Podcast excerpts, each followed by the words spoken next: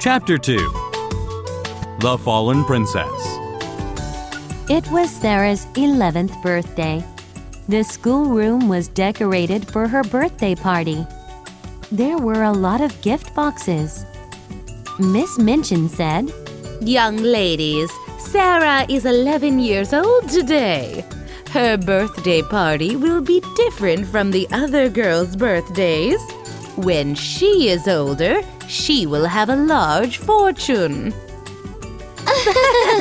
The diamond mines! giggled Lavinia and Jessie.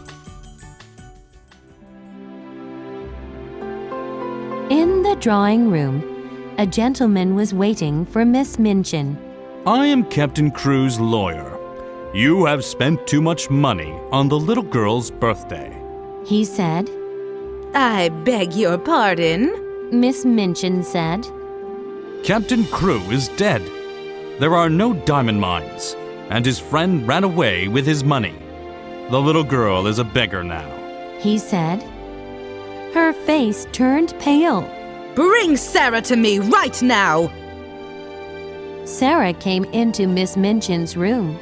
Everything will be very different now. You are a beggar. You must work in the kitchen and sleep in the attic next to Becky. Miss Minchin said coldly. Sarah was very surprised, but she said nothing.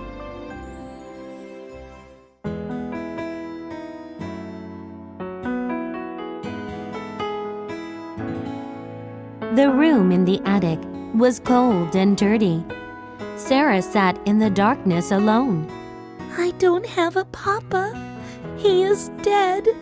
She cried quietly. Then somebody knocked on the door. Oh, miss, may I come in? Becky said. Sure, Becky. We are the same. Look at me. I'm not a princess anymore. said Sarah. Becky sat beside Sarah crying. Yes, miss, you are. Whatever happens to you, you are a princess all the same. Becky said. A few days later, Lottie came into Sarah's room in the attic. Mama Sarah! She looked around the room and started to cry. Sarah ran to the child and said, Don't cry. It's not such a bad room, Lottie. You can see interesting things here. She lifted up Lottie and they stood on an old table. Look at the chimneys, roofs, and the other attic windows. Oh, look at that cloud. Said Sarah.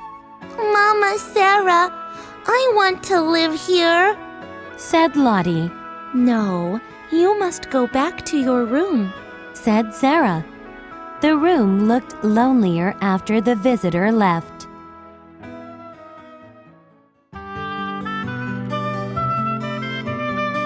One night, Ermengarde came up to the attic. She heard a little low laugh from inside. There, take it and go home. She heard Sarah's whisper, Who? Who are you talking to, Sarah? said Ermengarde, Shh, speak quietly. whispered Sarah. Sarah stared at a hole and said softly, Don't be afraid.